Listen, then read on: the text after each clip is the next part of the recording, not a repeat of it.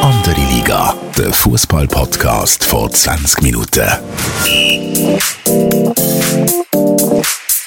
So, willkommen zu einer neuen Episode von Andere Liga, der Fußball-Podcast vor 20 Minuten. Mein Name ist Tobias Wedermann, Sportchef vor 20 Minuten. Und ich bin wie immer mit dem wunderbaren Fabu Rauch. Fabu, wie geht's dir heute?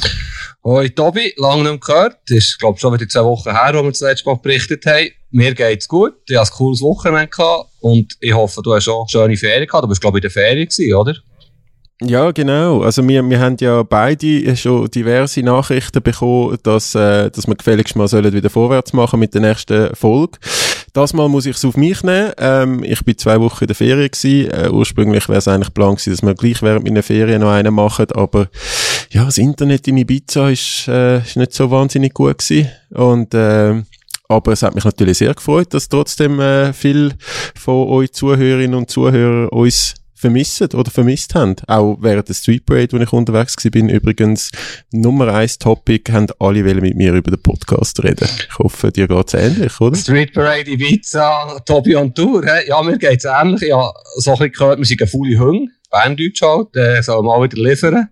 Ah, Den hören ich, glaube noch recht gern zu. Ähm, ja, ist ein schönes Zeichen und cool sind wir jetzt wieder dabei. Ähm, wo spielt eigentlich der FC Ibiza? Hast du das herausgefunden? In der zweiten spanischen Liga offenbar. Also äh, die sind, die sind, äh, glaube aufgestiegen. Also das hat mir jetzt einfach jemand erzählt. Ich habe das nicht verifiziert, äh, zum ehrlich sein. Aber äh, ja, dort äh, herrscht auch ein bisschen Euphorie, glaube fußballerisch. Ich muss zugeben, dort bin ich nie ein Match geschaut. In Mallorca bin ich ab und zu gewesen. Die haben noch ein cooles Team. Aber ja, auf Ibiza ja. geht man nicht shooten ist mir schon klar. Ähm, ja, ich bin, ich bin aber auch nicht Party machen, um das äh, noch schnell, das Vorurteil äh, rauszunehmen. Gut.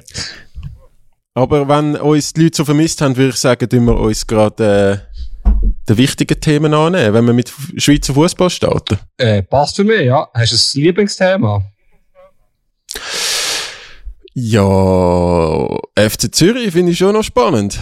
Ähm, also ich weiß nicht, fünf Spiele, null Sieg, eins Goal geschossen, äh, richtig bitterer Saisonstart. Äh, ich glaube, du bist im Stadion gegen Winterthur im letzten Super League-Spiel mhm. ähm, vom FC Zürich. Wie, wie hast du das äh, wahrgenommen dort?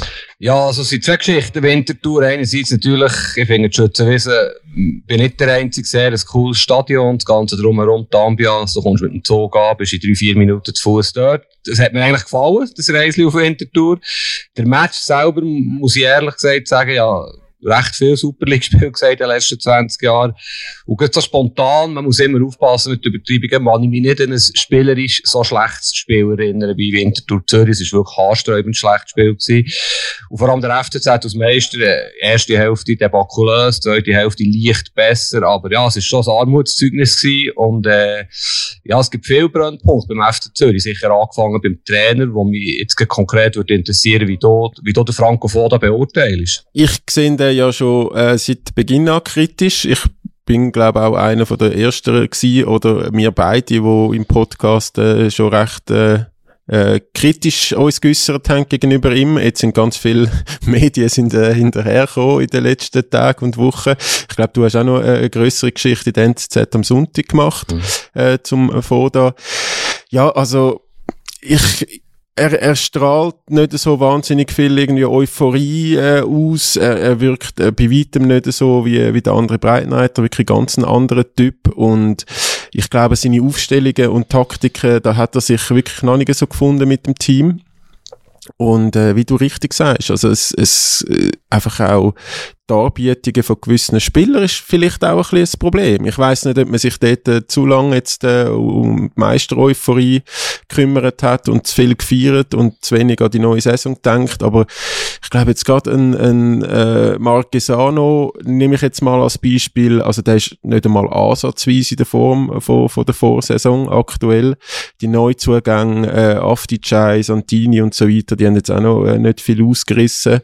Ähm, irgendwie stimmt's vor bis Z noch nicht so beim FCZ. Hast du da eine ähnliche Einschätzung? Ja, vielleicht zuerst zum, zum Franco Foda. Also, der Match in Winterthur war ja am Sonntag vor einer Woche gewesen. Und in dieser Ausgabe vor, ähm, habe ich einen Text gemacht. Äh, Titel-Bild-Kombination ist, ist möglicherweise ein bisschen streng gewesen, aber der Titel war, wer versteht diesen Trainer? Und er so das Bild vom, vom Franco Foda, wo er halt so ein bisschen traurig reinschaut. Und es ist mir eigentlich darum gegangen, ich habe mit Österreich ein bisschen schlau gemacht. Bei Journalisten, bei Experten, aber auch noch bei anderen Leuten. Ähm, wie ist er dort angekommen? Wie muss man ihn verstehen? Wo mir jetzt eigentlich der Auslöser für die Geschichte war, mir hat es irritiert, dass er auf Zürich ist gekommen und eigentlich so viel auf den Kopf hat gestellt. Ich meine, er ist ja lang bei Sturm Graz er ist relativ lang bei Österreich gewesen, neu mit 13 Jahren, in der Nationalmannschaft 4,5 Jahre. Das heisst ja eigentlich, er ist kein Ungrad. Also mit dem kann man langfristig arbeiten. Und er hat mich irritiert, dass er eigentlich das ganze System, das letztes Jahr so gut funktioniert hat, sofort auf den Kopf gestellt. Und das ist für mich auch ein bisschen der Grund, warum das Zürich jetzt ein bisschen verunsichert ist. Ich glaube, die Spieler wissen langsam nicht mehr, was vor und hinter ist. Gerade Guerrero, Boranjasevic auf der Seite, die Aussenspieler, die so brilliert haben, die sind jetzt zum Beispiel in Winterthur ein Schatten ihrer selbst gewesen, oder? Die, die haben keinen Fuß vorangebracht. Marquesano, hast du richtig bemerkt, ist jetzt in Winterthur zweiter Stürmer gewesen. Ich glaube, er ist am stärksten, wenn er zwei Stürmer vor sich hat, wie letzte Saison über weite Strecken. So gibt es x Beispiele. Jetzt, jetzt ist der Franco Foda ein bisschen ruhiger geworden, wechselt ein bisschen weniger, hat System mit, mit dieser Dreierkette, hat er jetzt ein bisschen fixer gegen Hard of Midlothian letzten Donnerstag. Ist keine schlechte Leistung in St. Gallen, viel besser als in Winterthur. Aber grundsätzlich verstehe ich manchmal Trainer nicht, wenn sie kommen, dass sie so viel umstellen so viel ändern. Und bei mir der Recherche vielleicht noch kurz, hat sich halt schon herausgestellt, also das sind natürlich Medien, aber er, er ist nicht so gut angekommen in Österreich mit seiner Art halt da hat sich auch angelegt, ist dann auch in der Nationalmannschaft sehr umstritten gewesen seinem Führungsstil, hat offenbar müssen Führungsseminare besuchen, wo die Spieler sich beschwert haben. Er EM selber letztes Jahr hat die Mannschaft, und das habe ich aus vielen Quellen gehört, eigentlich das Zepter übernommen. Das ist ja eine sehr starke Mannschaft, angefangen beim David Alaba. Und hat in diesem Achtelfinale gegen Italien die Taktik selber bestimmt, wird erzählt. Natürlich, schlussendlich, wenn er dort gewinnt, ist ja sehr knapp gewesen, habe ich dann so, habe ich dann den Text auch persönlich aufgehört, dann würde heute eine Statue stehen vor dem Ernst-Happel-Stadion in Wien. Schaut ist immer sehr eng alles, aber grundsätzlich ist er schon, äh, äh, ja, vielleicht nicht der einfachste Trainer. Und das jetzt auf den Breitenreiter so eine krasse andere Person, da habe ich den FC Zürich schon nicht ganz verstanden. Ja, eben. Also ich glaube, das haben wir auch schon, schon jetzt äh, in der letzten Episode äh, in die ähnliche Richtung. Äh, das Verständnis äh, ist, ist, haltet sich wirklich in Grenzen für die, für die Verpflichtung oder für die Trainerverpflichtung. Ähm, wie, wie, wie lange glaubst du, schaut da der FCZ noch mit? Ähm, ja. Irgendwann muss man ja gewinnen, oder? Ja, ist ja, am Sonntag ist ja Zürich Basel, Big Game. Es sind die einzigen Teams außer die Winterthur, die noch kein Match gewonnen haben nach fünf Runden. Das hätte ja auch niemand gedacht. Der FCZ wird nicht so schnell reagieren. Es wäre ja auch noch ein bisschen früh, muss ich ja so sagen. Und kommt noch dazu, der Angelo Canepa, der Präsident, und oder Marinko Jurendic, der Sportchef, müssten ja einen Fehler relativ früh zugeben, wenn sie ihn würden entlassen. Klar, der Uli Forte hat vier Matches bekommen in Bielefeld. äh, ja, da kommen wir nachher noch dazu, dazu. Ja. Es kann schnell gehen im Shooten. Ich glaube, es geht jetzt nicht heute oder morgen. Aber eben, wie gesagt, es ist nur ein Gefühl. Wenn sie gegen Basel wieder nicht gewinnen, irgendwann sieht die Tabelle schon ein bisschen schitter aus. Oder, oder hast du die Anzeichen, dass sie relativ schnell reagieren? Es hat ja Trainer auf dem Markt, die vielleicht noch spannend könnten sein. Ja, also der Achim Bayerlotzer finde ich immer noch eine sehr spannende Breitenreiter ähnliche ähm, Lösung. Ähm, Bruno Labbadia wäre vielleicht auch ein Kandidat, wo, wo ähnlich ist wie der Breitenreiter, wo aber halt langfristig irgendwie nie äh, Erfolg gehabt hat in der, in der Bundesliga mit Teams. Ähm, du, ich weiß nicht, also wenn jetzt die gegen Hearts of Midlothian, wenn ich das richtig ausgesprochen ähm, äh, wenn jetzt die, nehmen wir an, äh, noch würden rausgehen in der Quali um die Euroleague und, und jetzt gegen Basel verlieren, also ich glaube, dann muss man dann schon irgendwann einmal über Bücher, weil, weil äh, man kann ja viel reden, aber wenn es dann irgendwie sechs Spiele, null Sieg, immer noch ein Goal ähm, steht, dann, dann also ist, das kann ja nicht ansatzweise der Anspruch sein vom FCZ, wenn man vielleicht ein bisschen kleinere Brötchen gebracht als äh, in Bern oder Basel. Ja, weißt du, ich versuche es gerne äh, ein bisschen zu differenzieren. Ich, ich, bin grundsätzlich bei dir. Aber ihnen wird ja auch vorgeworfen, im FC Zürich sie eine schlechte Transferpolitik gemacht, diesen Sommer. Und da bin ich irgendwie nicht ganz einverstanden. Ja. Ich, sie haben sehr coole Spieler geholt, da bin ich wirklich überzeugt. Und sie haben aber Spieler geholt und vielleicht haben sie das ein bisschen unterschätzt, den Umbruch. Sie haben Spieler geholt, die noch nicht fit waren. Ole Selnaes hat ein halbes Jahr nicht gespielt, Ivan Santini, der Stürmer, hat ein halbes Jahr nicht gespielt, die sind beide in China gewesen. Die brauchen Zeit und vielleicht hat man das Gefühl gehabt, die Mannschaft ist gefestigt, das sind nur, ja, sage, zwei Spieler weg mit dem Sisse und mit dem Dumbia, das geht ja schon irgendwie gut, die Spieler kommen dann fahren mit dem strengen Programm. Ja, sie haben es, glaube ich, ein bisschen unterschätzt, angefangen beim Trainerwechsel, der ja sehr entscheidend ist, der andere Breitenreiter letztes Jahr. Aber eben, es ist nicht alles schlecht. Ich habe schon das Gefühl, die Mannschaft ist gar nicht so schlecht, rein vom Spielermaterial her. Es braucht einfach Zeit, aber Zeit bekommst du im Fußball nicht. Und vor allem, wenn einen Titel zu verteidigen hast, sind natürlich die Erwartungen schon ein bisschen höher als, also ich weiß jetzt auch nicht, wenn es dritte, vierte geworden wäre letzte Saison, wären die Transfers für mich in Ordnung, aber es ist schon, ähm, eben, man hat halt nicht so viel Geld wie in anderen Clubs. Das ist äh, schon äh, immer klar gewesen, dass jetzt die nicht ähm, sich massiv werden verstärken und Champions League angreifen. Aber ja, ich, ich sehe jetzt äh, die Transfers schon ein bisschen kritischer als du und es, es deutet sich ja an, dass beim Nionto Leeds äh, sagen sich einig. Äh, ich weiß nicht, wie, wie die Clubs äh, sich einig sind, aber Spieler und Leeds sagen sich einig. Und Maragic habe ich jetzt auch wieder gelesen, ich glaube drei Serien Serie A-Clubs sind interessiert. Ich, wenn die zwei Spieler noch würden gehen, äh, ich glaube nicht, dass man die 1 zu 1 gerade so schnell könnte ersetzen noch in dieser Woche. Mm, ja, das stimmt. Weißt der Gnonto ist doch ein gutes Beispiel. Ja, die Fußballwelt ist einfach manchmal irrational. Jetzt im Ernst, was will der in der Premier League? Was will der Premier League? Der spielt doch dort nicht. Da muss doch der nächste Schritt, muss doch, muss doch irgendein Club sein, wo, wo ja, wo, wo, wo regelmässig eingesetzt wird. Aber ja, es ist nicht unser Business. Ähm, er hat jetzt, ich glaube, er ist schwierig für ihn, mit dem ganzen Hype umzugehen. Und äh, das, wird, das wird für ihn Beliz, ich bin sicher, in einem Jahr ist er ausgelernt. Äh, wo so gut ist er gleich noch nicht. Er ist immer noch erst 18. Und Meragic sehe ich ein bisschen anders. Der ist so weit, für, ist jetzt länger verletzt gewesen, für bei einem guten Club oder bei einem Mittelfeldclub in Serie A mindestens können Stammspieler sein. Aber du hast natürlich einen Punkt. Die zwei sind nicht ganz so einfach zu ersetzen. Wobei sie haben ja sechs Spieler geholt. Oder sagen wir mal fünf gestandene Spieler. Und dann wären dann vier gestandene Spieler weg. Also weißt du, es, es geht auf dem Papier schon auf. Es, was mir mehr Sorgen macht noch bei Zürich ist so ein bisschen Körpersprache jetzt von den Spielern. Gerade in Winterthur, der Zemaili, wenn, wenn ihm hast zugeschaut, er war verzweifelt verärgert. Der Brecher, der Captain, hat klar geredet nach dem Match. Es ging so nicht. Die Spieler müssen den Finger rausnehmen. Ähm, und ja, endlich richtig kämpfen. Also es sind klare Worte. Sie haben es nicht gut gemacht, finde ich, gegen Hard of Midlothian. Ein paar Tage später. Aber eben Europa Cup, sie sind ja, sie sind ja eher, ähm, angestachelt gewesen, natürlich, nach dem Match. Es wird auf jeden Fall spannend sein, am Sonntag. Ist natürlich, ich finde wirklich ein Riesenspiel, wo ja Basel ist auch, ist auch ziemlich im Seich, denke ich mir. Ja, wenn wir gerade über den FC Basel reden. Mhm. Ja, du hast vorher gesagt, irgendwie, was, die Spieler sollen sich ein bisschen den Arsch aufreißen, hat der Brecher ja. gesagt. Das, das trifft ja bei Basel vielleicht auch ein bisschen zu. Dort habe ich aber das Gefühl, die Spiele, die ich gesehen habe, sind vom Niveau her eigentlich äh, aus Basel Sicht gar nicht schlecht gewesen. Äh, Im Gegenteil. Aber, also, die Chancenauswertung ist einfach eine absolute Katastrophe. Ja, es ist ja noch spannend. Hast du dich erinnern, weißt du noch, Zürich ist Meister geworden? In welchem Stadion? Im Joggeli.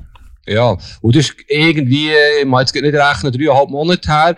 Und dann ist Zürich im Höch und Basel im Seich. Und jetzt ist es ja gefühlt, wie du richtig sagst, oder nicht nur gefühlt, umgekehrt, oder? Zürich ist irgendwie im Jammertal und Basel ist, obwohl sie so schlecht gestartet sind. Und, äh, ja, ist eigentlich eine gute Stimmung. Das, äh, äh gefühlt, eben, ich, ich bin nicht zu Basel daheim, aber jetzt, klar, der Match in Sofia ist jetzt ein riesen Rückschlag gewesen, da haben sie wirklich nicht gut gespielt.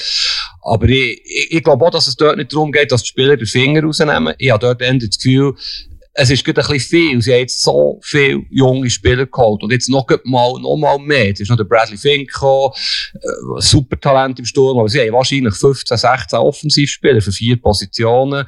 Das muss jetzt können zusammenwachsen und es ist, ja, wenn die in Zürich verlieren, ist der Rückstand auf IBE schon dermaßen gross, dass es auch die Saison ist, ist mehr oder weniger gelaufen. Und da, da gibt es ja verschiedene Punkte, die spannend sind. Ich weiß nicht, ob du das kannst nachvollziehen, was sie genau wollen mit dieser Transferpolitik. Aber die können ja niemals alle zusammen spielen, die Jungen.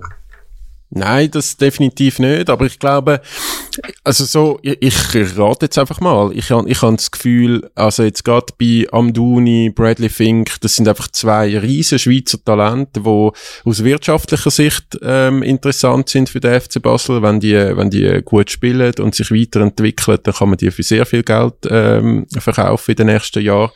Und ich glaube einfach, wenn so Spieler auf dem Markt sind für, für, ein, für einen Transfer, äh, Summe, wo, wo akzeptabel oder stemmbar ist für den FC Basel, dann muss man die auch holen. Und ich finde es eigentlich auch noch cool, dass man jetzt mit äh, Ndoi, Amduni, Zekiri, Bradley Fink ähm, so vier von der grössten Schweizer Offensivtalente ähm, in einem Team hat, wenn, wenn die sich jetzt dort bei Basel ein bisschen durchsetzen, die vier, und die vier auch zu Einsatzminuten kommen, könnte das auch für, für die Schweiz langfristig sehr positive ähm, Auswirkungen haben. Aber eben, man hat, glaube ich, jetzt insgesamt zwölf Offensivspieler im Kader da muss noch diese Woche, also jetzt bis Ende Transferfenster, Ende August, da müsste eigentlich noch etwas passieren, weil sonst machst du Alex Frey also keinen Gefallen, wenn er dann irgendwie so viel unglückliche Spieler muss handeln, weil er kann ja, wie du sagst, niemals alle, alle zufriedenstellen mit Einsatzzeiten.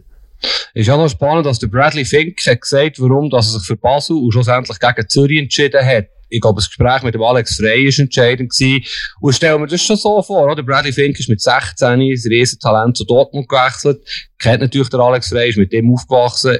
Frey, Frey ist auch mal bei Dortmund gewesen. Der hat ihm klar gemacht, so geht die Weg, du kannst bei mir lernen, du kannst reifen. Und der ist gut, der Bradley Fink, das ist wirklich ein sehr grosses Talent. Aber ich frage mich, warum, dass man ein paar Tage vorher auch noch der Andi Zakiri hat müssen holen. Also, wo ja auch zentral, also auch im Sturm spielt. Äh, es ist viel und sie haben eigentlich, und das ist ja das Coole daran, sie haben ja wirklich acht bis zehn Spieler, die nicht behaupten, was sie irgendwann richtig viel Geld verdienen in diesem Kader. Aber man muss ja auch ein bisschen ans Kurzfristige denken. Und und ja, irgendwie ist alles so ein bisschen wie auf dem Reisbrett oder eben, ja, erstmal gesagt, wie in einem Managerspiel. Und der Alex Frey ist jetzt so ein bisschen der Arm wo, wo das alles muss zusammenfügen und das Spieler muss enttäuschen und ja, äh, ein bisschen mehr Ruhe wäre in Basel sicher nicht schlecht. Er muss jetzt sagen, in den nächsten Transferfenster. Und er steht jetzt im Donst. Die steht natürlich gegen Sofia im Rückspiel extrem viel auf dem Spiel. Wo wenn sie dann nicht in eine Gruppenphase kommen, dann ist das Kader definitiv viel, viel zu gross. Ja, und vor allem auch viel zu teuer. Also ich glaube, die, die paar Millionen, die es ja dann doch gibt für eine Qualifikation in die Conference League, ähm, auf die ist der FC Basel angewiesen. Ähm, die brauchen es und, und sonst können, äh, könnte das noch in der Bilanz vielleicht äh, recht äh, schief rauskommen äh, nach dieser Saison. Aber ja, ich bin jetzt gespannt. Ich, ich, äh, ich glaube schon, dass der ein oder andere, vor allem Offensivspieler, vielleicht noch ausgelehnt wird. Gibt ja auch in der Super League äh, Clubs, wo der ein oder andere Leittransfer sicher wird Sinn machen. Ähm, was du auch richtig gesagt hast, was ich noch, schon noch spannend finde, es ist gefühlt, äh, vielleicht auch statistisch bewiesen, das habe ich jetzt gar nicht nachgeschaut, einer von der schwächsten Saisonstart vom FC Basel in den letzten Jahren. Und die Fans sind sehr ruhig. Und im Gegenteil, ich, also wenn ich mit Kollegen von Basel oder auch Mitarbeitern äh, von Basel rede, äh, die Euphorie rund um Basel ist also deutlich grösser als auch schon in den letzten Jahren. Man sieht äh, Mutanzkurven, Kleber, Fahnen und so in der ganzen Stadt. Ähm, von dort her ist es ja dann eigentlich noch überraschend ruhig äh, rund um den Verein. Eben auf dem Transfermarkt ist einfach ähm, äh, ist, ist sehr viel los. Vielleicht muss man ein bisschen sehen, von wo das der Club kommt. Ich meine, er ist ja Serienmeister gewesen, hat eigentlich achtmal in Serie den Titel gewonnen. In den letzten fünf Jahren haben sie von zehn möglichen Pokal ich glaube, einmal Göpsiger, nie Meister. Schwierige Zeiten gehabt, die Ära Burgener Präsident, die Fans sind sehr kritisch gewesen, die sind jetzt einfach, glaube ich, erleichtert, ist der Burgener und seine Crew weg. Es sind da Leute im Werk, die sie sich identifizieren können und äh, haben ein bisschen, schauen, ein bisschen, die Augen ein bisschen verschließen von dem, was da passiert. Aber ich glaube, ehrlich gesagt, es wird nicht ewig so gehen. Wenn die jetzt Ende September 10 Punkte Rückstand auf IBE haben, der ist fertig lustig, der ist dann die gute Stimmung auch weg. Und ist jetzt eine sehr entscheidende Phase für Basel, wo ich gehe ja so weit, dass ich sage, das ist eines der aufregendsten Kader, die die Super League je gesehen hat. Mit all diesen Supertalenten, die sie auch in der Abwehr haben, im Mittelfeld, Junge, die noch gar nicht zum Einsatz sind, die sie geholt haben von Top-Clubs. Ja, da ist, das ist wirklich ein cooles Kader, aber ob es harmoniert und ob es kurzfristig klappt, ich habe meine Zweifel und es wird ja relativ schnell unruhig in Basel, das wissen wir ja. Ja, definitiv. Ja, schauen wir mal. Ich glaube, der Donnerstag ist schon ein bisschen aus ausschlaggebend, wenn, wenn die Quali schon schief geht. Wenn man dann wirklich vielleicht gegen den FCZ auch noch wieder verlieren, ähm, auch dort, äh, wie, wie ich es vorher beim FCZ gesagt habe, ich glaube, das sind entscheidende Tage, äh, wie es um die Stimmung im Club wird stehen in der nächsten Zeit. Ähm, du hast gesagt, einer der besten Kader, äh, wo, es je gegeben hat in der Super League, oder spannendste, aufregendste. Äh, IB hat auch ein sehr grosses Luxuskader mit viel starken neuen Spielern. Wie siehst du es dort, du als äh, IB-Spezialist? Fan sage ich jetzt nicht, Spezialist. Experte. Experte.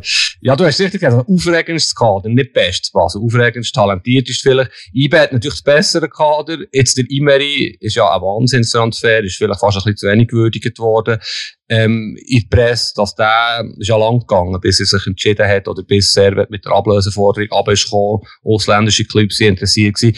Also die haben ja jetzt wirklich gerade im Mittelfeld immer in Ugrinic, Rieder, Fasnacht, Gamale, Sierra, Mias, das sind alles Topspieler, das sind wirklich, also die haben so ein gutes Kader.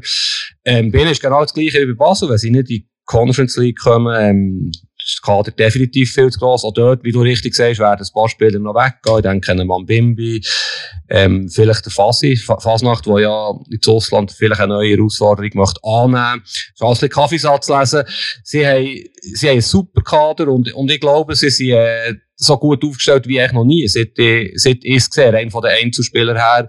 Wo der Ugrinic, der ja noch verletzt ist, der wird, der wird einen riesen Impact geben in dem System, wo der, wo der Wiki vorgesehen in dem 4-4-2 mit der Alten, der Imeri übrigens so ist, auf mehreren Positionen einsetzbar. Stell dir mal vor, die zwei auf dem 8 und äh, jeder auf dem 10 hinten dran, der Nias.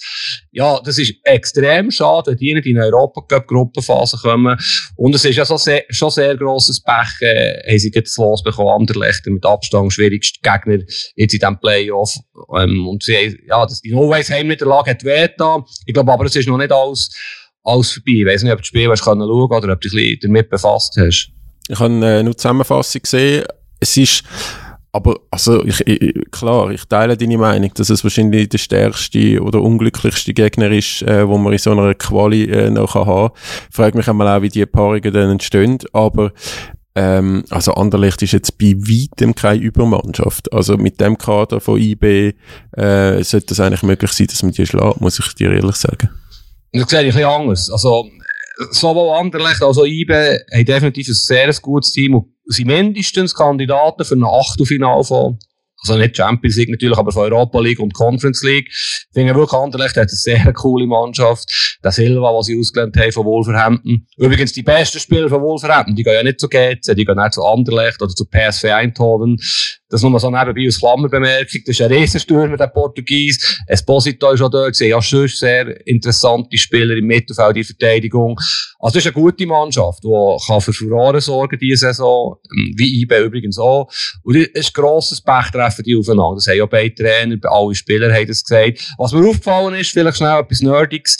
In diesem Hinspiel, ich bin nicht der allergrößte Fan von Aussenverteidiger Dua Blum ähm, Löffel bei IBE, der jetzt meistens gespielt hat aufgrund von Absenzen. Sie haben ja auf beiden Positionen etwa drei Kandidaten, die eigentlich Super League-Niveau haben.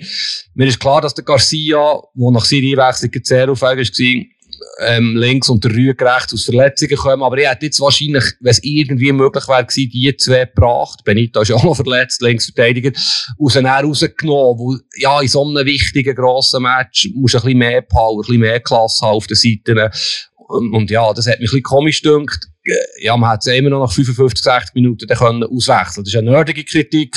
Aber ja, da siehst du schon mal, was die für ein Potenzial haben. Schon allein auf diesen Positionen. Und darum glaube ich nicht, das wird ein Donnerstag, die kann ja gut 1 neue Führung gehen in Brüssel. Und, äh, aber es wäre extrem schade für die coole Mannschaft, wenn sie nicht äh, in eine Gruppenphase kommen. Absolut. Und äh, vielleicht wird es dann auch dort äh, eine Herausforderung für den Raphael Vicky als Trainer, äh, alle Spieler glücklich zu machen, wenn man, wenn man dann nur noch einen Wettbewerb hat. Also zwei mit, mit dem Schweizer Cup, wo jetzt ja nicht so viel Spiel gibt. Aber wenn man die Doppelbelastung nicht hat, ähm, könnte, könnte es also schon noch schwierig sein.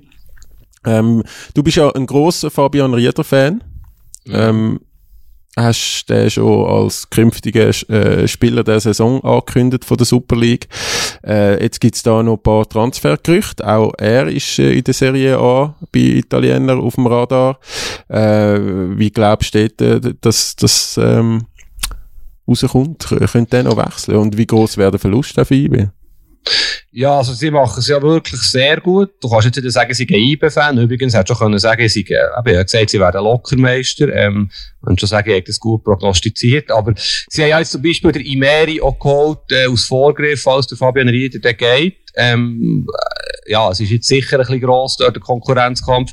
Und der Rieder selber, man hört ja Atalanta, sich stark immer interessiert, quasi als Ersatz für, ähm, für den Freuler, obwohl sie andere Spielertypen sind. Freuler, der ja auf England gewechselt ist. Ja.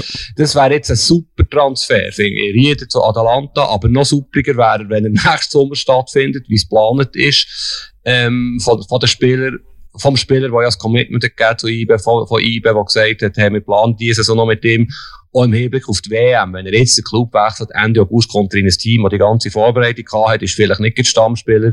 Aber er hat auf jeden Fall, ich habe das schon mehrmals gesagt, Potenzial für, für eine grosse, wenn nicht vielleicht, sagen wir es jetzt ein bisschen leislicher, die grösste Karriere zu machen, die Schweizer je gemacht hat. Grosse Worte, ich weiss es, aber er Ui, hat alles, so.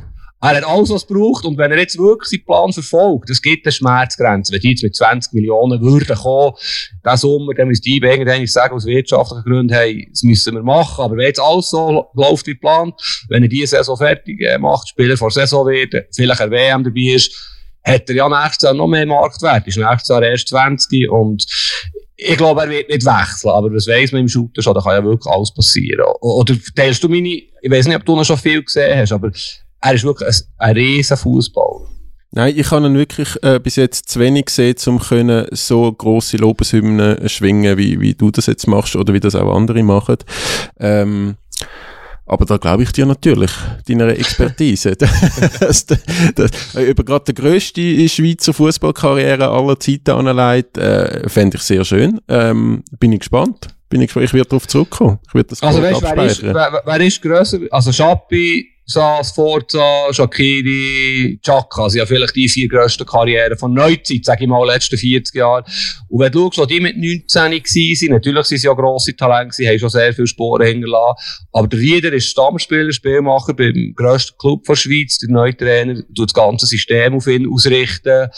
Ähm, er, er tritt hier auf mit einer Souveränität, mit einer auch Gelassenheit, Stilsicherheit, ohne den anderen zu nahe zu treten, die ich vorher erwähnt habe, die mit 19 sagen Sie jetzt mal so, wahrscheinlich noch nicht gehabt haben. Er ist schon sehr erwachsen und er hat ein Gesamtpaket, wenn er verletzungsfrei bleibt, das wirklich sehr, sehr cool ist. Ja, einmal mit dem Seoane, also im Sommer über ihn geredet, wo ihn ja, ja, er sagt da, also wenn er ruhig bleibt und er traut ihm das zu, klar im Kopf und so, der kann ganz eine coole Karriere machen. Wäre übrigens auch ein, ein guter Club für ihn, so Kategorie Leverkusen als nächster Schritt.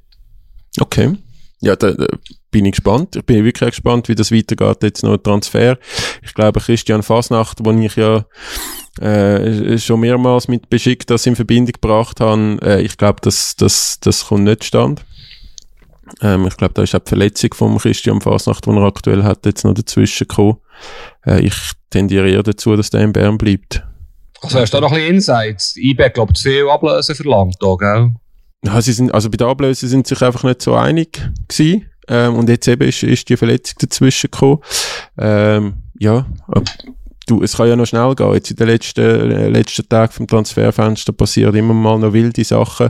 Ist ja letztes Jahr fast äh, passiert, wo er bei Werder Bremen fast gelandet ist oder kurz vor dem Wechsel war zu Werder Bremen. Ähm, ja, äh, mal schauen. Vielleicht hat wirklich auch der Donnerstag noch ausschlaggebend, ob, äh, wie, wie das mit Europa äh, weitergeht in Sachen IB. Hast du nicht das Gefühl, er wird immer noch ein bisschen unterschätzt, der Fasnacht, seine ganze absolut, Karriere lang? Absolut, absolut.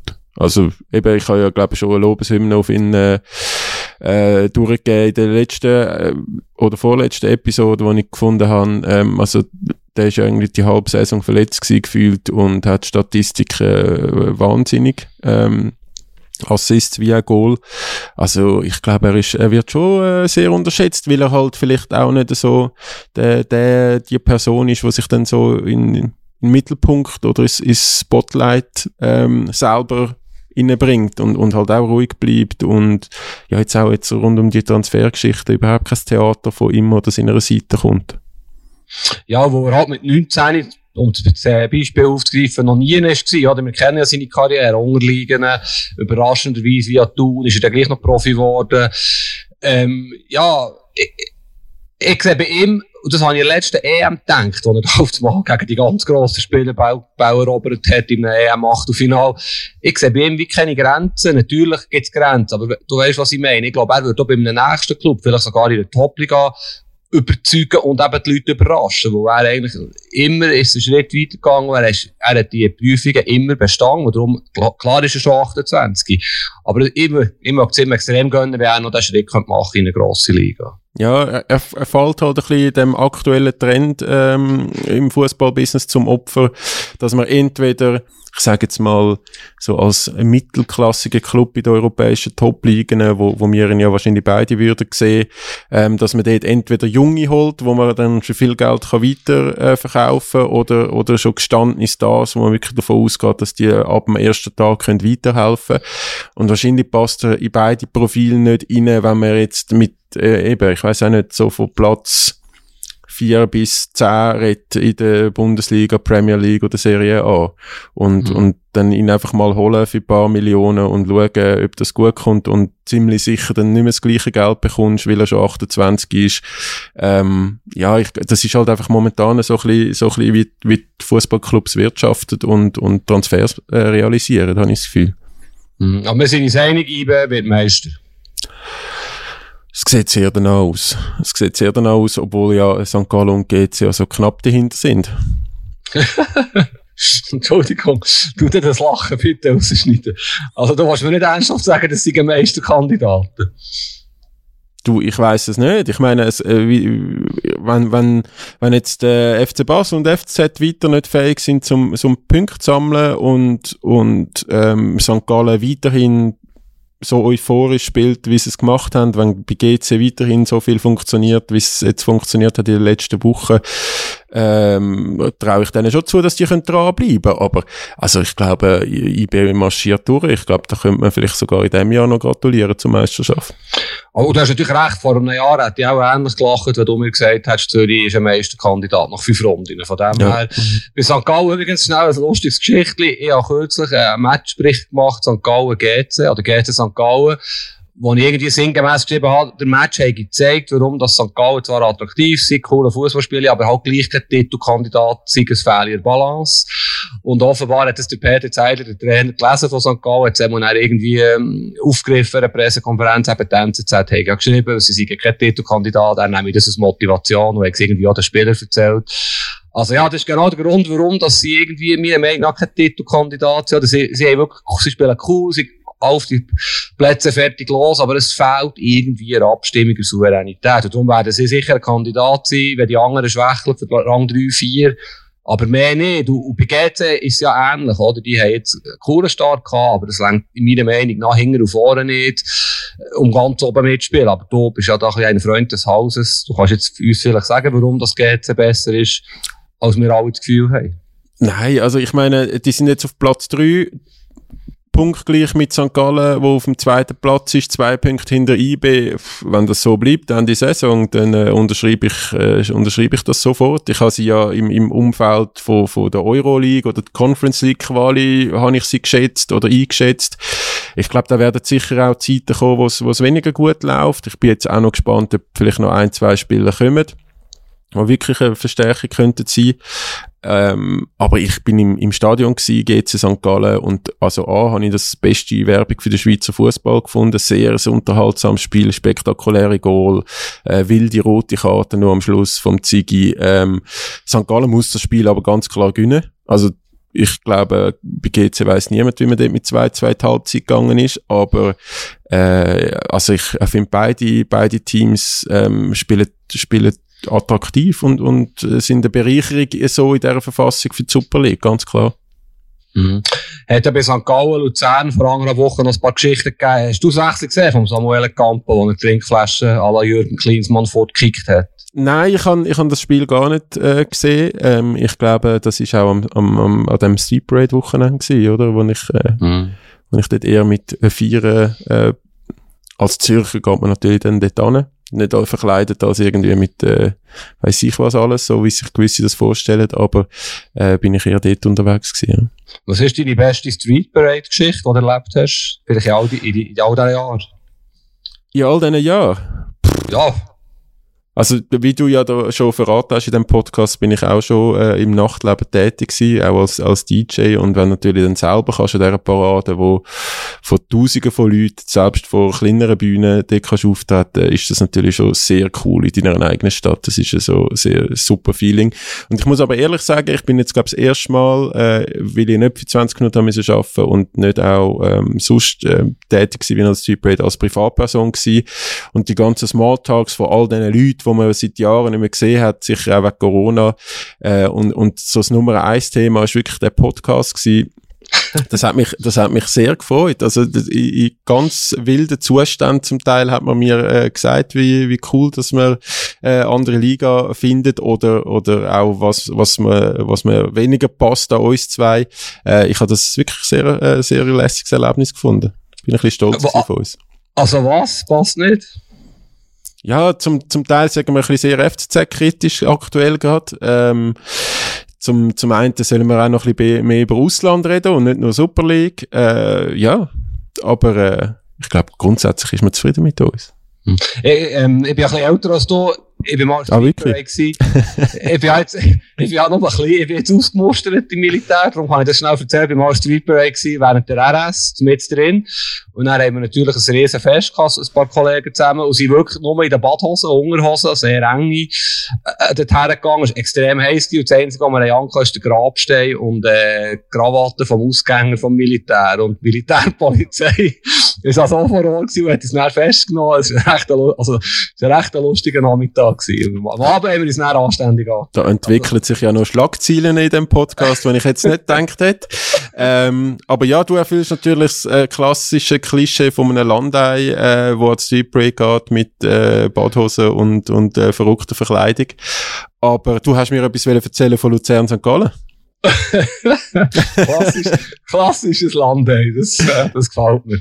Ähm, nein, es war ja noch die Geschichte mit dem schwulen Weggedreh, wo der Luzern, äh, Goalie Marius Müller in sehr deftigen Wort beschrieben hat, mhm. dass seine Vorderleute nicht äh, richtig reingehen. Und das war natürlich ein völlig deplatzierter Spruch. Gewesen. Aber mir hat ehrlich gesagt, wir müssen das auch nicht zu lange thematisieren. Die ganze Aufregung und dass man dann da alles gegen die einen Top schießt und shooten sowieso hinter so als Landeier, um sie deinen Wort zu sagen, es hat mich gestört, weil es eine dumme, dumme Aussage war, aber äh, ja, es geht weiter und er wird es sicher nie mehr so sagen. Ja, aber das ist wahrscheinlich auch das Ziel von der Berichterstattung, dass man, dass man äh, wirklich, äh, wie, ich glaube, es gibt schon genug Leute, wo, wo irgendwie schwul noch als, als ähm, wie sagt man, äh, Schimpfwort. Schimpfwort benutzen und ähm, ich glaube, da, da geht es wirklich ein bisschen um Vorbildfunktion und Sensibilisierung, dass das einfach nicht mehr so ist. Ich glaube, der, der FC Luzern hat ja sehr schnell reagiert und das verurteilt. Die Liga hat das Verfahren eingeleitet. Äh, damit ist aber eigentlich auch schon alles gesagt. Äh, außerdem macht es im nächsten Interview wieder, da müssen wir mal drüber reden. Aber weißt du, es ist, geht ein das gleiche Thema ein, oder? Es ist einfach alles, wird immer auf Gold weggelegt, äh, kulturelle Aneignung hier und Gendersprache möglichst korrekt da. Also weißt es ist eine idiotische Aussage von Marius Müller und, that's it. Also, wir verlangen immer, dass Spieler herstehen nach dem Match. Wir Journalisten, Medien sind froh, wenn einer mal nicht nur sagt, ja, wir haben gut gespielt und ja, es, das Resultat ist enttäuschend, sondern einfach mal sagt, was Sache ist. Jetzt in den falschen Wort, aber näher so ein Thema daraus zu machen, ist mir schon klar, es generiert Klicks. Das weißt du ja besser als ich, wie das funktioniert, das Geschäft. Aber voilà, mir hat das ein bisschen gestört, ohne dass ich jetzt als Naivling hergestellt werde. Und so, es ist wichtig, das Thema. Es ist klar, dass es keine Diskriminierung darf geben, keine Ausgrenzung, kein Rassismus. Das ist alles für mich diskussionslos. Und vielleicht bin ich da ein bisschen weit, um es noch einmal zu sagen, naiv. Für mich ist das so klar, dass, dass, man, dass es das nicht gibt. Und vielleicht ist es eben gleich bei vielen Leuten immer noch ein Problem. Ja, aber ich finde, dann kann man es auch ansprechen, wenn jemand äh, eine homophobe Aussage tätigt, ähm, als Person in so in so einem Rampenlicht, wie jetzt äh, ähm, als Goalie vom FC Luzern in der Super League und, und da kann man dann auch nicht äh, gewissen Medien oder vielleicht auch 20 Minuten vorwerfen, dass man es wegen Klicks macht. Also es ist halt einfach äh, ähm, eine homophobe Aussage und ja. Mhm. Wie hast du das Cup-Wochenende verfolgt eigentlich? Ähm, wir haben äh, viele Spiele verfolgt, also ich auch, und, und immer wieder mal reingeschaut, aber es ist schon so, durch das, dass halt ähm, jetzt nicht wie in Deutschland oder England die zweite und dritte Liga doch sehr professionell aufgestellt ist, dass es jetzt halt bei weitem nicht ansatzweise irgendwie zu Überraschungen gekommen ist und der Schweizer Gap aus meiner Sicht wird schon erst dann äh, so richtig Viertelfinale oder so spannend, wo es dann so Duell gibt wie Aarau, äh, FCB oder ich weiß auch nicht, FCZ gegen Lausanne oder so, wo dann so Sensationen können passieren, aber eben, dass irgendwie ein, ein Promotion-Ligist oder ein Erstligist oder zweite Liga oder was auch immer dann irgendwie gegen, gegen IB oder äh, St. Gallen oder was auch immer gewinnt, das ist ja äh, also komplett unwahrscheinlich. Drum also ja, ich, ja, ich bin ein größerer Fan als du vom Cup. Ähm, ich habe wahrscheinlich auch mehr Cup-Finals auf dem Land in Bern im Final gesehen, als du alt bist. Aber ähm, ja, ich frage mich schon auch, ob die ersten zwei Runden, man gibt ihm ja eine gewisse Relevanz im Cup, indem man so ein Wochenende austragen damit die Landclubs äh, zu ihren grossen Festen kommen. Aber eben 07, 010, es ist, wie du sagst, nicht das gleiche wie in Deutschland. Ja, es ist spannend, ich finde es cool, dass man es macht, aber ob es richtig ist, kann ich dir ehrlich gesagt wirklich auch nicht sagen. Es ist ja noch das coolste Spiel, ist eigentlich, das hast du auch gar nicht mitbekommen, wo es definitiv Landei gegen Landei war, Sternenberg gegen Goldstern. Hast du gesehen, dass sie gegeneinander haben gespielt? Nein. Gut, also Sternenberg ist ein Viertliga-Club, der dank der Fairplay-Trophy mitmachen Und Goldstern ist ein Drittliga-Club, der sensationell der Berner Cup gewonnen Es sind wirklich beide Schubplätze traumhaft im Wald, auf dem Land, wirklich wunderschöne Schubplätze. Ähm, und Sternenberg ist der Heimatclub von Christoph Speicher übrigens. Und Walla Goldstern hat 4-2 gewonnen in dem Duell, was ja niemand erwartet hat. Äh, beides Vorortclubs von Bern und Goldstern darf jetzt gegen die GC spielen. Also ich empfehle dir, wenn sie, wahrscheinlich dürfen sie nicht, der Schubplatz heisst Waldruhe übrigens, dürfen sie dort nicht spielen, logischerweise, weichen ein kleines grösseres Stadion aus. Aber könntest du mal ein Reise antreten in die Provinz. Äh, unser Sohn, der übrigens sieben ist worden am Montag, hat am Sonntag sein allererstes Turnier dort gehabt, bei Goldstern. Also von dem her, ist eine schöne Gegend dort. Wie heisst dein Sohn eigentlich? Etienne. Er hat immer noch jetzt gerade ein bisschen komisch. Er hat immer noch Angst. Hat immer noch ein bisschen Angst vor dir. Also was findest du komisch? Dass er Etienne heisst. Also ist da inspiriert von einem gemeinsamen Sportjournalistenkollegen? Ja, also es interessiert jetzt wahrscheinlich definitiv niemand, aber es ist, es ist wirklich so, dass ich viel mit dem Kollegen telefoniert habe und meine Frau hat immer gesagt, ah, das ist ein schöner Name, wenn ich den Etienne, äh, Joe übrigens Etienne begrüßt habe am Telefon.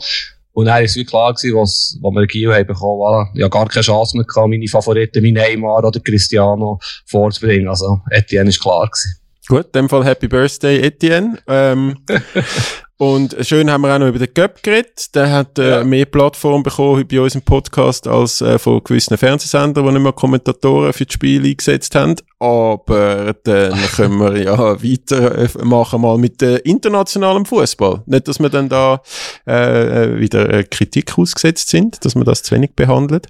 Ähm, wo wollen wir starten? Fabu, Bundesliga, Quasi. Premier League quasi von Goldstern zum Manchester United. Du hast mir gestern ein SMS geschrieben, Manu sei noch der grössere Witz als Barcelona. Ähm, vor dem Match gegen Liverpool, wo sie nach 2-1 gewonnen haben. Willst du schnell erklären? Nein, ich habe geschrieben, durch das, dass, ich ja äh, gefunden habe, ähm, FC Barcelona sei der grösste Witz vom europäischen Fußball oder vielleicht vom gesamten Fußball aktuell durch ihre, ihre wirklich komplett wilde äh, Transfersummen und wie die gar nicht mit Geld können umgehen äh, Du hast das ja dann ein bisschen relativiert, ich bin immer noch schockiert über das, aber Manchester United hat ja durchaus auch sehr viel äh, Schlagzeilen äh, generiert in den äh, letzten Tagen. Also ich weiß auch dort nicht, ob irgendjemand im Club gewusst hat, dass das Transferfenster irgendwann stattfindet im Juli, August. Also das sind ja alles nur noch Verzweiflungsdaten, wo man, wo man jetzt macht. Man hat irgendwie keinen keinen richtigen Plan, die Körpersprache äh, von den Spielern ist, ist wirklich unter aller Sau gewesen.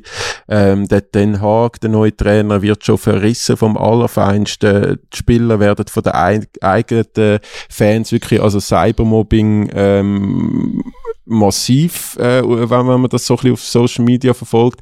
Jetzt haben sie am Montagabend gegen Liverpool gewonnen. Ich finde, sie haben sehr gut gespielt, sie haben das sehr gut gemacht. Liverpool aber sicher auch nicht äh, Top-Verfassung, sowohl ähm, kadertechnisch wie auch, wie auch äh, physisch. Aber ja, also ich finde schon, Man United hat sich, hat sich, äh, hat sich ein bisschen peinlich dargestellt in der letzten Woche, jetzt bis natürlich auf den Sieg gestern, ja. Mhm. Ja, es sind viele Punkte, die du schon angesprochen hast. Ich kann eigentlich alles unterschreiben.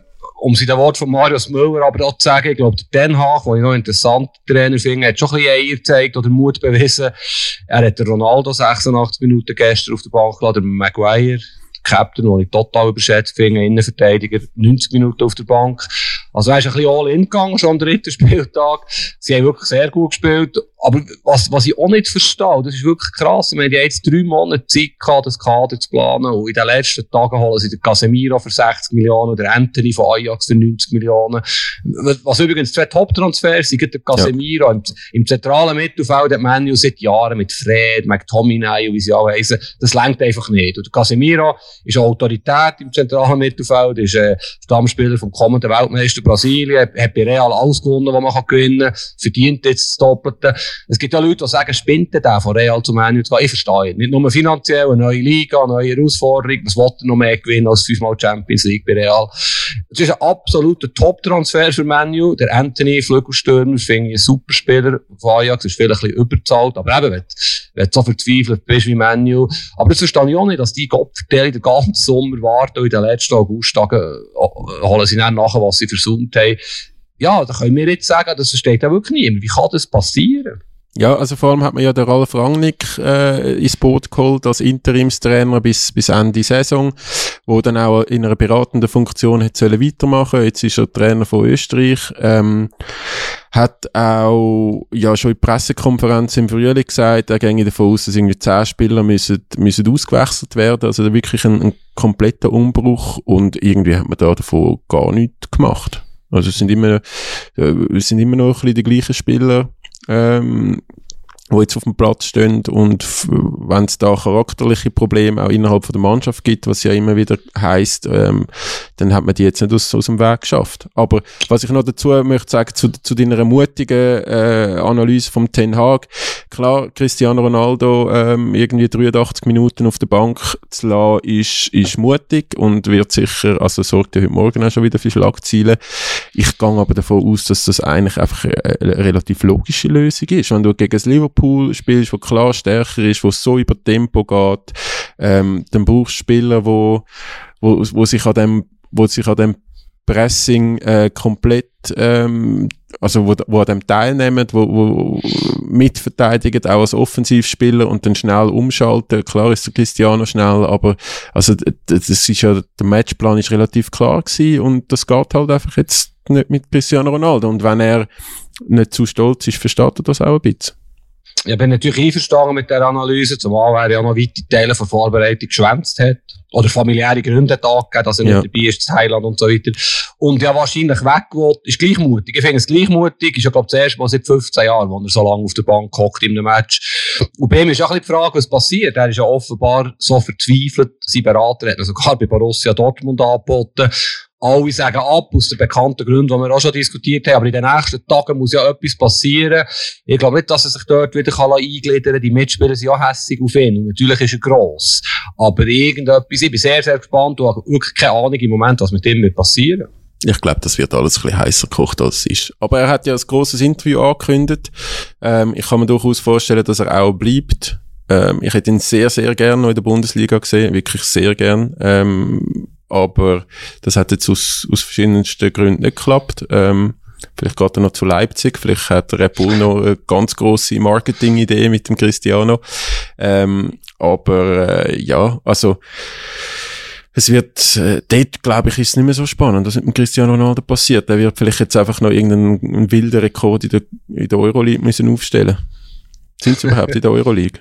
Ja, also, aber weißt, ich, es stimmt natürlich nicht, dass es nicht spannend ist. Ich meine, das, das interessiert die ganze Fußballwelt, was mit dem Ja, ja, eh.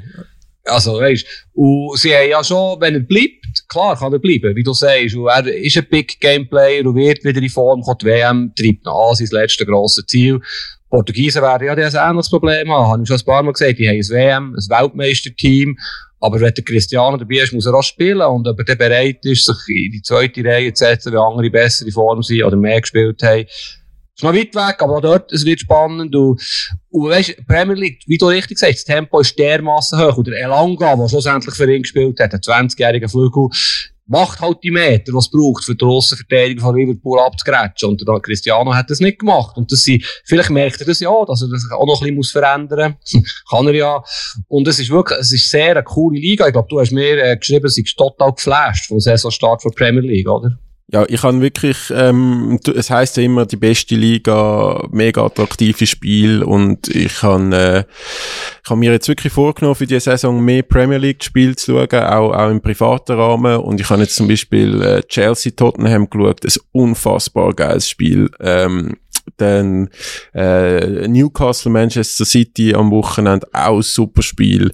Äh, gestern, also wir nehmen jetzt am Dienstag auf, am Montagabend Liverpool, Manchester United. Es ist Qualität, Intensität, ähm, es ist also es ist wirklich, wirklich, äh, es ist wahrscheinlich einfach das Prime-Produkt, wo der Fußball hat, die Premier League. Und äh, es macht momentan auch sehr viel Spaß, weil die ganzen Favoritenteams ein bisschen äh, noch nicht so im, im Tempo sind, vielleicht auch ein bisschen überspielt von den letzten zwei Saisons. Und gleichzeitig hast äh, Newcastle, wo das unglaublich gut macht mit ähm, äh, trotz Saudi, Saudi Kohle und ja, irgendwie es soll der, der reichste Club der Welt sein, von dem haben wir jetzt noch gar nicht gesehen, aber sie machen es sehr gut.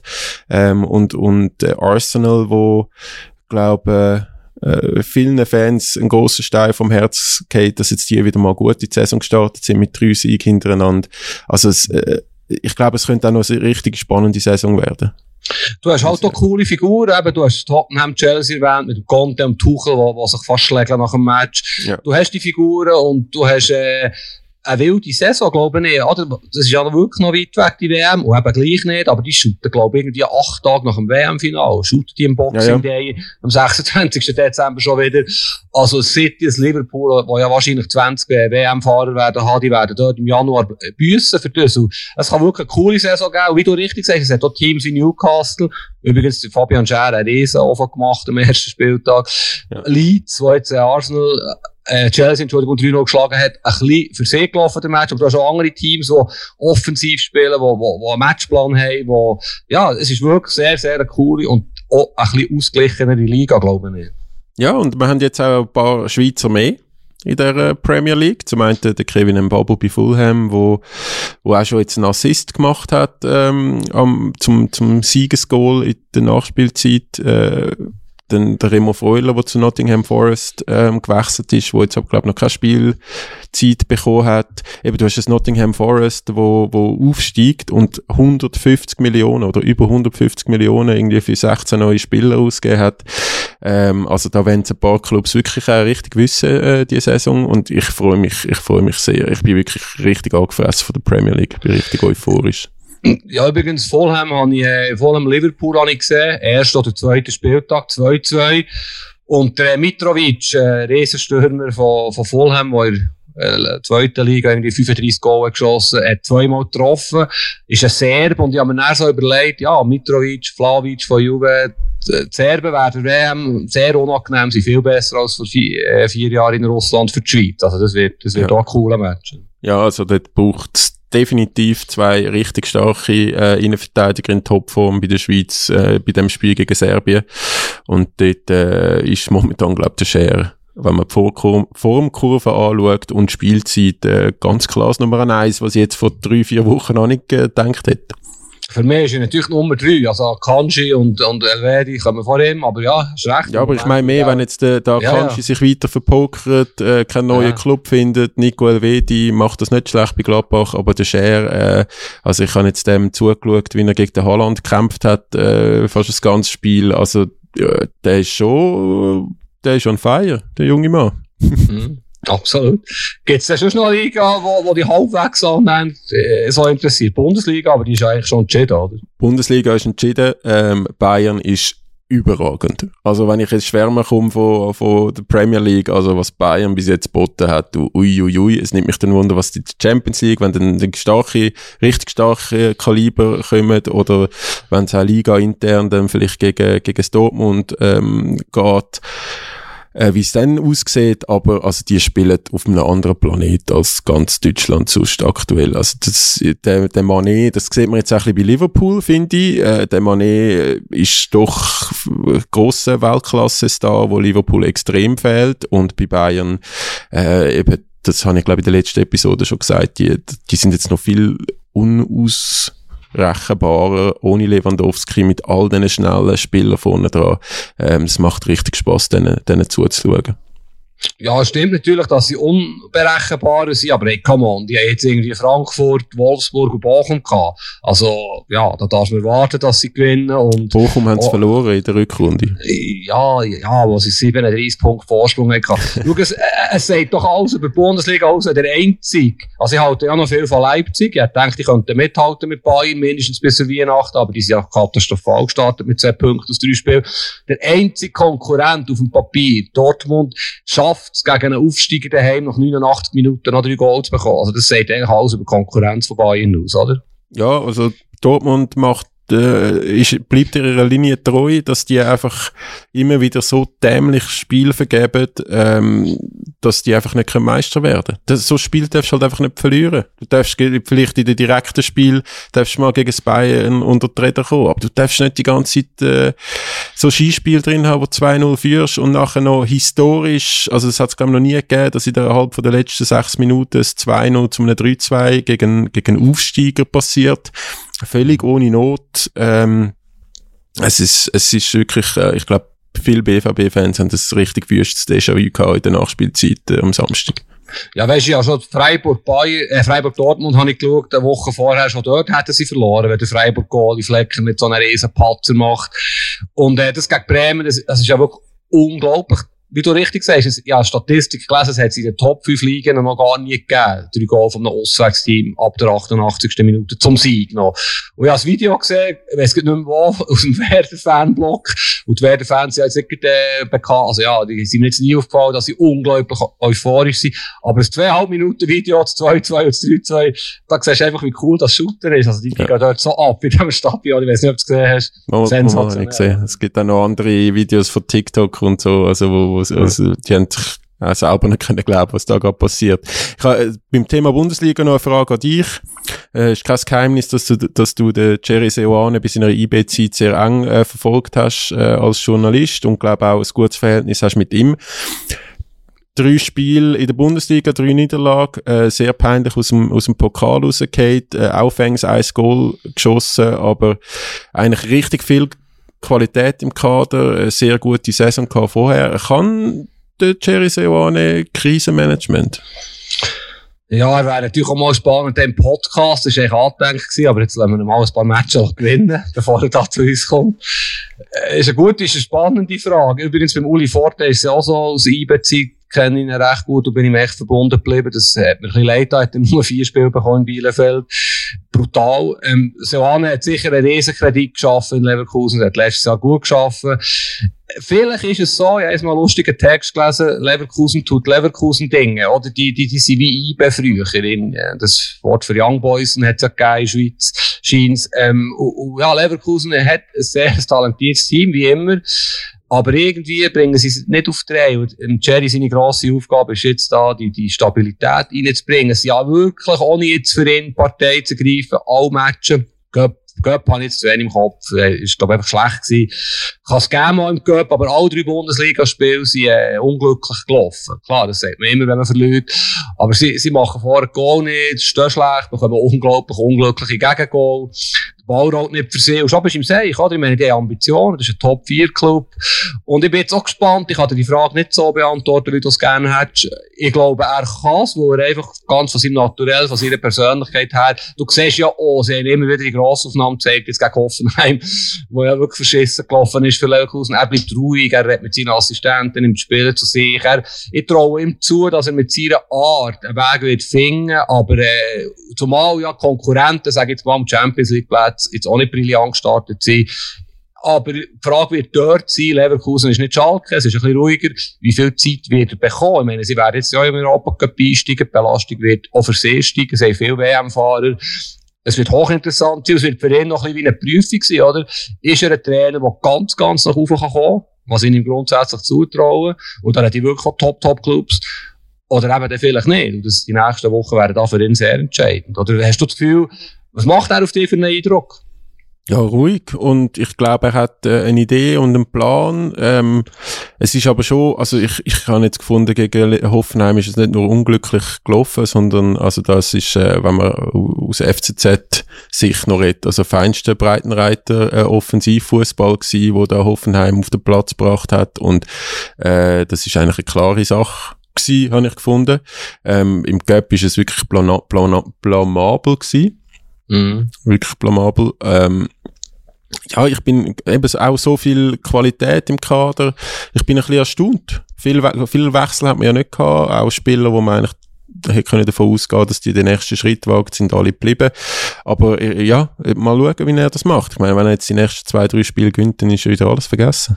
Ja, das ist ja das Coole im Fußball, dass so Zeug passiert. Da Leipzig, oder? Und ja, es ist, äh, es ist für ihn eine Herausforderung, die er so nicht erwartet hat. Und mit dem muss er jetzt auch zuerst mal schlagen oder? Es geht jetzt weiter und, ja, es wird nicht einfacher. Natürlich jetzt mit dieser Ausgangslage. Und, ja. Und, und vielleicht, weißt du, wir sind von der Zeit her, sind wir ja schon relativ fortgeschritten. Spanien schenken wir uns, oder? Sie, sie spielen noch nicht so lange. Nehmen wir das nächste Mal dran. Barcelona ist immer noch peinlich.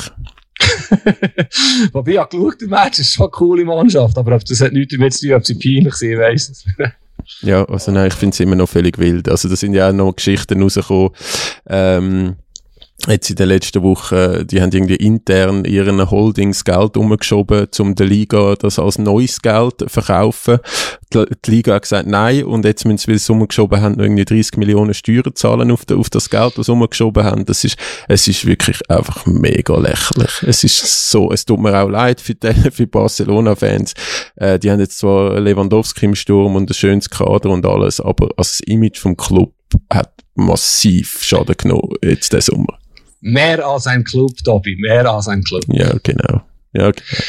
Also Übrigens, ähm, ich möchte, ich möchte noch ein, ich möchte noch schnell, äh, nochmal zurück zu der Bundesliga, einfach noch ah. eine kurze Ansage, weil der Marco Rose als, äh, doch ein sehr vielversprechender Trainer und auch der Adi Hütter auf dem Markt sind, glaube ich, wenn es äh, bei Clubs wie Leipzig oder äh, vielleicht auch Leverkusen, obwohl ich das am Seoane alles andere als wünsche, wenn es dort nicht bald besser wird, ähm, werden die sich Gedanken machen, wer zuerst den Marco Rose bekommt und äh, darum glaube ich nicht, dass dort allzu viel Zeit ähm, darf verschwendet werden oder ja, zum, zum Resultat bringen. Und natürlich noch gut zu Leipzig passen, der Tedesco, ja. der Trainer, überzeugt mich jetzt eh nicht restlos, aber ja, ja, das ist ein guter Punkt. Ja.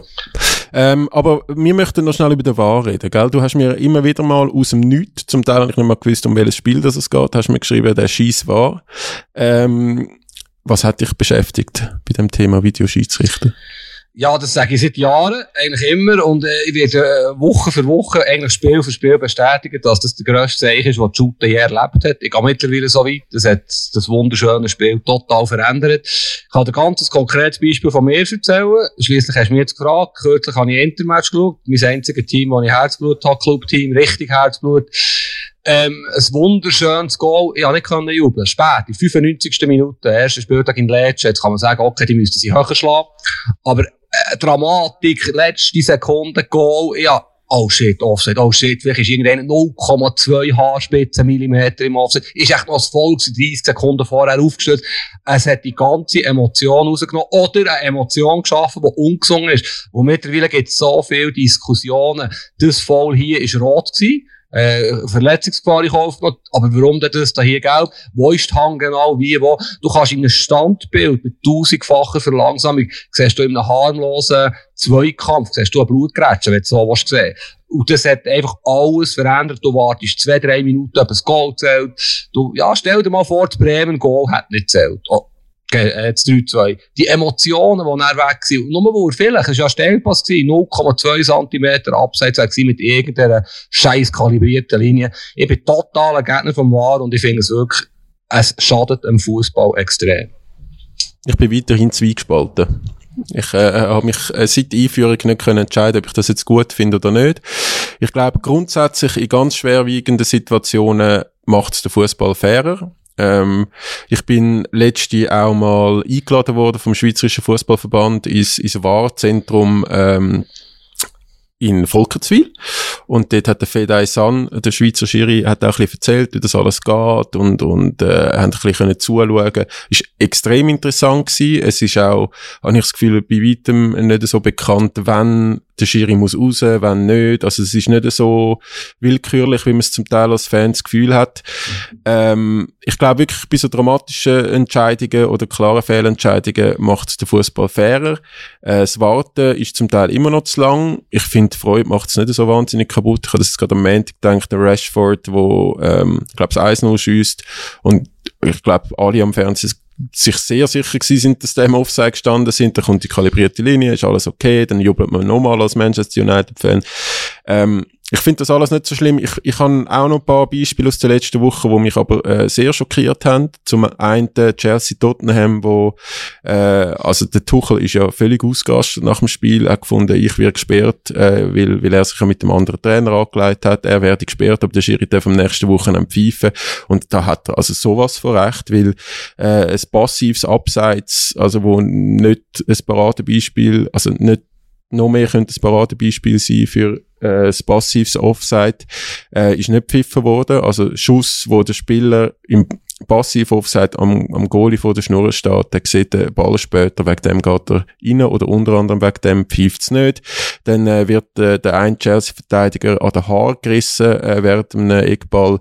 Sehr grobe Unsportlichkeit. Auch da ist der War nicht eingeschritten. Ähm, bei BVB Freiburg hat es auch ein passives Abseits gegeben, äh, wo, wo nicht pfiffen wurde. Dort frage ich mich dann schon, also wenn ich das nach 10 Sekunden äh, verdächtig finden, ähm, vor dem Fernseher sitzen, dann müssten die eigentlich ihren Job schon ein bisschen besser machen. Ja, weißt du, es, es gibt eine Million Beispiele und mir geht es gar nicht um das. Natürlich kannst du alles genau anschauen, aber ich will das gar nicht. Der Fußball hat das gar nicht nötig. Zumal, was ja noch dazu kommt, einerseits, Klar entscheidet sich der Freude. Sie haben wieder mehr Macht, sie entscheiden extrem viel. Und, äh, aber es kommt doch immer darauf an, ein Schiedsrichter geht in ein Match rein und hat eine Linie hier ein Gelb nicht, hier er das Gelb, je nach Intensität. Ihm, im Schiedsrichter selber auf dem Platz, wird extrem viel Autonomie gestohlen. Und wir, uns, Konsumenten, Journalisten, was auch immer, Fans, schaukelt oder gaukelt irgendetwas vor, eine Gerechtigkeit, die es ja gar nicht gibt. Ich habe lieber einen Fehler von einem Menschen, ich und und ich, wir machen viele Fehler jeden Tag, als irgendein technisches Programm, das dann gleich nicht richtig entscheidet. Kürzlich das Goal von Dortmund in Freiburg, das ist ja schwachsinnig. Das ich ja bloßem Auge vom Wohnzimmer, dass der Kuku im Schussweg ja. im Blickfeld zum Goal ist. Die schauen es nicht mal an. Also weißt, es ja. gibt so viele Beispiele, wo man sich näher aufregen kann. Hingegen, wenn die Fehlentscheidung im Match passiert, man sagt ja, der Linienrichter hat es nicht gesehen, aber kein Fehler. Es hat eine ganz eine komische Dynamik angenommen. Übrigens, ganz, ganz viele Trainer haben ihre Meinung auch geändert mittlerweile. Nicht nur der Christian Streich, der Gary Lineker, der bekannte englische Kommentator, Moderator, dreht ja durch ab war. Und es ist einfach so, mir ist klar, dass das nicht zurückgenommen wird, aber es ist so mühsam. Es, einfach, es gibt überhaupt keine Gerechtigkeit, im Gegenteil, es ist total ungerecht. Eines ist das rot, eines ist nicht rot und so weiter. Und ja, es ist wirklich ein Seich. Du, wir könnten ja vielleicht mal, äh, vielleicht bringen wir das an, dass wir da den Fedei San oder einen anderen Schweizer Schiedsrichter im Podcast haben und dann können wir mal über den War reden unter anderem. Ich finde das wirklich sehr, sehr, sehr spannendes Thema. Ja, ich glaube, so wie ich den kennengelernt habe an dem Tag, äh, ist der durchaus äh, fähig, dir auch äh, die Kritik zu entgegnen oder die vielleicht sogar zum Teil äh, zu verstehen. Ähm, ja, aber eben, wir werden langsam immer länger. Äh, vielleicht noch schnell eine Frage an dich. Du, du musst die Woche nach Istanbul. Was machst du dort? Ja, genau. Ich bin eingeladen. Ich bin äh, als Korrespondent vom Kicker, vom deutschen Fußballmagazin, hocke ich in der Jury als Schweizer Vertreter von, von Wahl Europas Fußballer des Jahres. Und der wird im, im Rahmen von Champions League Auslosung gekürt. Donnerstagabend in Istanbul. Ich bin drei Tage jetzt auch vor Ort. Freue mich natürlich. Ist, ist eine coole Sache für mich. Dort dabei zu sein. Ich muss dir jetzt aber ehrlich gesagt sagen, wenn ich heute würde Stimme abgeben würde, ich den Neymar wählen. Äh, ist natürlich nicht mal unter der Top 50 wahrscheinlich letzte Saison der Neymar. Aber vielleicht hast du gesehen, sein Saisonstart, drei Spiele, elf Scorepunkte. Äh, du wirst jetzt wahrscheinlich sagen, die Gegner sind noch schlechter als in der Bundesliga. Aber wenn du mal schauen, die Highlights und so, das kommt gut mit dem Neymar. Okay. Ähm, ja. Du so, nicht so begeistert. Nein, ich meine, die PSG-Stars machen, machen schöne Goal und viel Goal und so. Ähm, ja, eben. Die Gegner sind halt dann schon ein bisschen andere als in der Premier League oder in der Bundesliga. Ähm,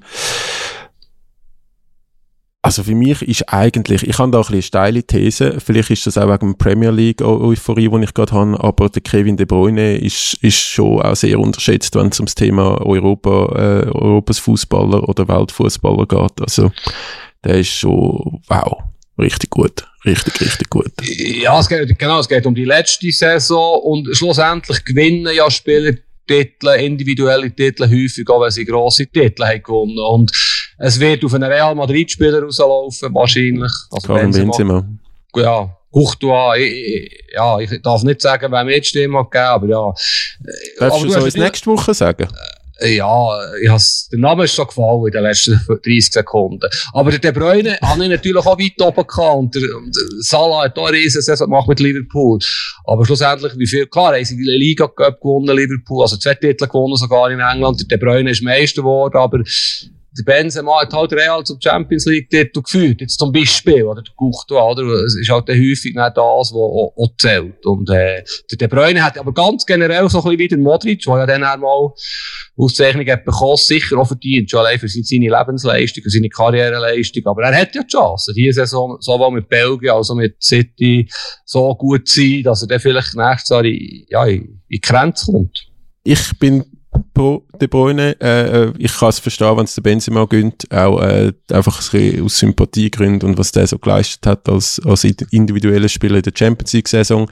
Ähm, aber wir werden äh, gespannt sein und ich freue mich dann darauf, wenn du deine Wahl verkündest nächste Woche.